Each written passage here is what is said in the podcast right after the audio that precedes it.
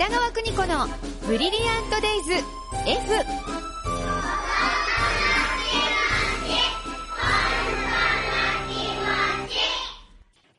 この時間は保育心理士で保育カウンセラー、現在学校法人三高学園札幌子ども専門学校の教員を務める高橋弘樹先生と共に子育ての考え方やコミュニケーション、そして子育てのヒントをお伝えしています。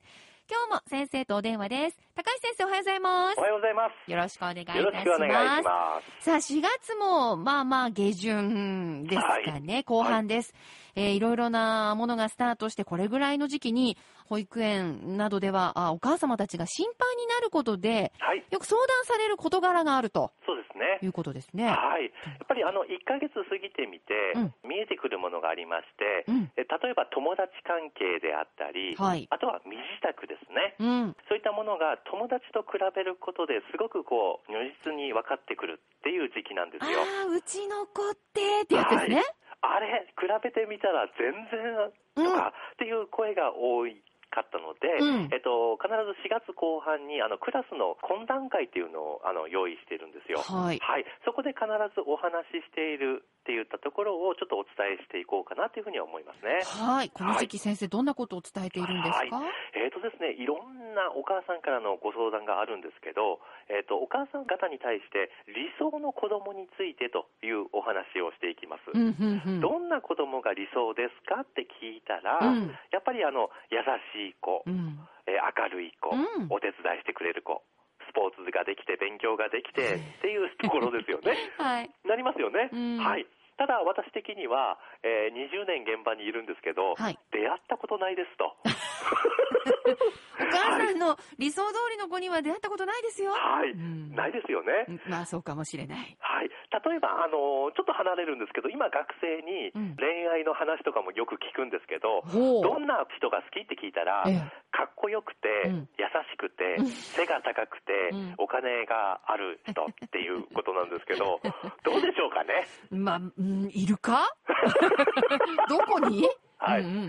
そこで私聞くのは、うんなんでって聞くんですよ。はい。はい、なんでそういう人がいいのっていううん目的というか、はい、そういったところを聞くんですね。はい。そしたら結局、やっぱり周りにすごいなとか、いいなって思われるっていうところに行き着くんですよ。ああ、なるほど。はい。あ、もしかするとこれって子育てにもつながってるんじゃないかなっていうふうに思ったんですね。はい。はい。ですので、勉強ができている方がいいとか、うんスポーツができている方がいい、これは多分すべてあの比べているからそう思うんじゃないかうんうんなっていうところで、うん懇談会であのきっかけとしてお話ししていきますね。はい、はい。で、えっ、と、やっぱりあれもダメ、これもダメとか、もっと優しくなりなさいとか、うんもっと勉強しなさいとかって言っちゃうと、うんなんか子供って自分のことを認められてないような気がするんですよ。そりゃそうですよね。何やったってダメって言われちゃうね。はい、そうですよね。うんだからお母さん方には、えーそういったことを言うんではなくて、目的を持ってくださいっていうことだけ伝えております。はい。で、キーワードとしては、目的生活っていうのを言ってたんですね。目的生活。はい。うんえっ、と、一日の中、例の中で、うんもう決まった時間にご飯食べるとか、うん。お風呂に入る、うん。寝る。うん。えーこういった一日の中に目的を持っていくと、すごいメリハリがついていて、うん子供もいろんなことにチャレンジしたりしますよっていうお話なんですね。なるほど。はい、うんうん。ですので、えっと、目的が明確になれば、うん。どんどんどんどん毎日が楽しくなるので、うん。自分から自分からこうしようしようってなるっていうところを育てていきましょうというところがあるので、うんゴールデンウィーク前ですよね。うん。ですので、こういった例外を作るっていうことがすごく幸せ。あ、今日は夜遅くまで起きていいんだなとか、はあ、はあはあ、今日はこの時間にご飯食べるんだなとか、うんうんはい。毎日がだらだら過ごしていたら、例外も何もないですいや、よね。確かにそうですよね。はい。ですので、一日をメリハリをつけていく。これが一番いいんじゃないかいというところをなるほど懇談会でお話ししていると。ちょうど、まあ、いろいろなものがスタートし、こはいれからゴールデンウィークを迎えるこの時期に今できることは、お母さんがあれやっちゃダメ、これやっちゃダメって言うんじゃなくって、はいまずは生活はのい時間の流れを明確にするってことなんですね。そうですね。規則正しい生活をさせるわけですね。はい。うん、うん。で、うん、まあ、挨拶するっていうのも目的があってするんだよと。うん。うん自分元気ですよとか、うんまた会えてよかったねとか、そういったところの目的を知らせて挨拶をしていく。うん。保育園とか幼稚園もすべて目的をもう決めてるんですよ、毎日はい毎日。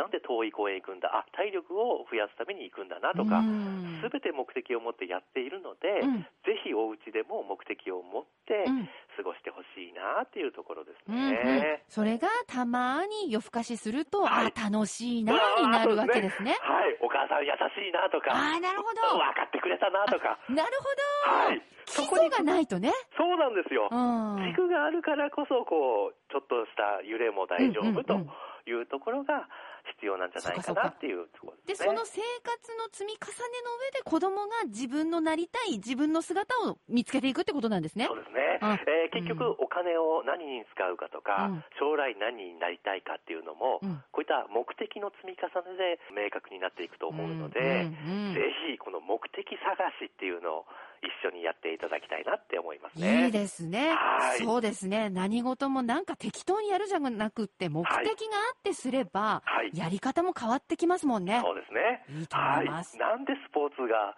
やってほしいのかっていう目的とか、うん。持ってほしいなと思います。わかりました。はい先生、じゃあ次回もよろしくお願いします。はい、ありがとうございました。